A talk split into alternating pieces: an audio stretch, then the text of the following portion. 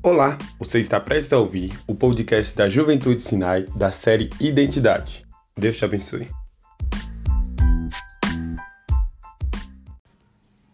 Fala galera, aqui é Paloma Cordeiro e eu estou aqui em casa nesse dia de outono, frio, neste período atípico para a nossa sociedade, iniciando uma nova série de podcasts sobre identidade. Neste primeiro episódio estarei falando sobre a verdadeira identidade em Cristo. Então pense comigo. Se tem a verdadeira, é porque também existe a falsa identidade. Eu tenho visto muita gente à procura de uma identidade que não é a dela e procurando em lugares onde não devem ser procurados. E qual é o resultado disso? Começamos a ter pessoas de 20, 25, 40, 50 anos de idade enfrentando uma crise de identidade e que não sabem realmente quem elas são e qual o propósito das suas vidas vivendo assim uma falsa identidade. Isso me remete a uma história bastante conhecida lá do Velho Testamento que está descrita em Gênesis 27, onde Isaac já estava cego e bastante envelhecido e ele chama seu filho Isaú, o primogênito, e pede para que o mesmo preparasse uma comida saborosa provinda de uma caça para que ele, Isaac, comesse e o abençoasse antes de morrer. Com isso, Rebeca, a sua esposa, fica sabendo da conversa de Isaac e Isaú e chama Jacó, o seu outro filho, e fala para ele que ela irá preparar uma comida que Isaac gostava muito e que Jacó iria entregar ao seu pai, passando-se ser o seu irmão, já que Jacó iria vestir as roupas de Isaú e cobrir com peles de cabrito nas mãos e no pescoço, já que seu irmão era bem peludo. Logo era um plano perfeito de Rebeca, onde Jacó iria receber a bênção no lugar do seu irmão. Jacó tinha muita vontade de ser abençoado e crescer na vida, logo ele aceita a proposta de sua mãe e vai se apresentar no lugar do seu irmão.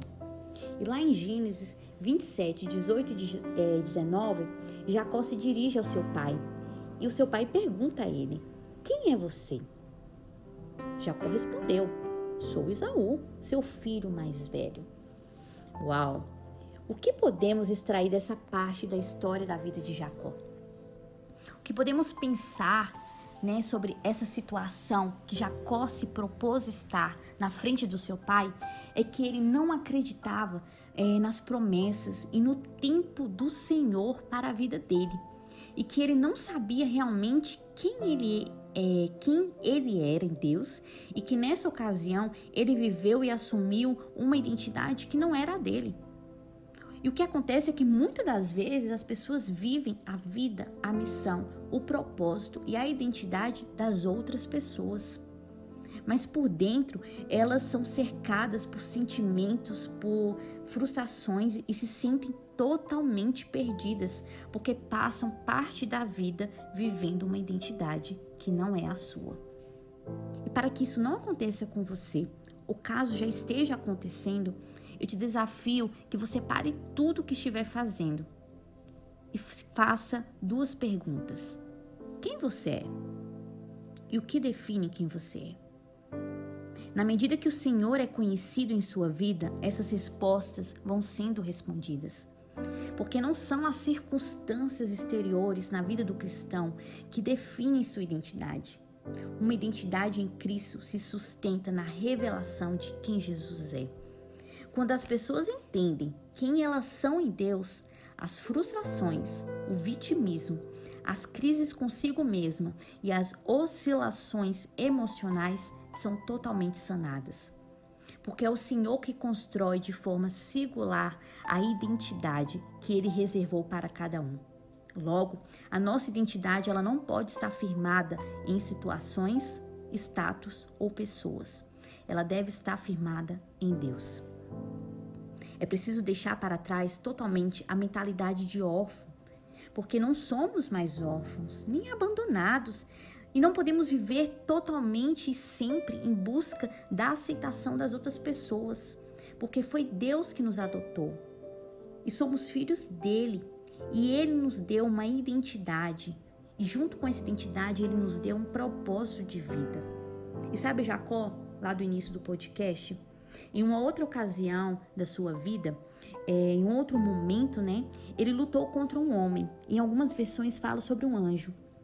E este homem, que era a pessoa de Jesus, pergunta no final desse encontro, dessa luta, a Jacó, faz um, um, uma pergunta, né, a Jacó neste momento: quem ele era?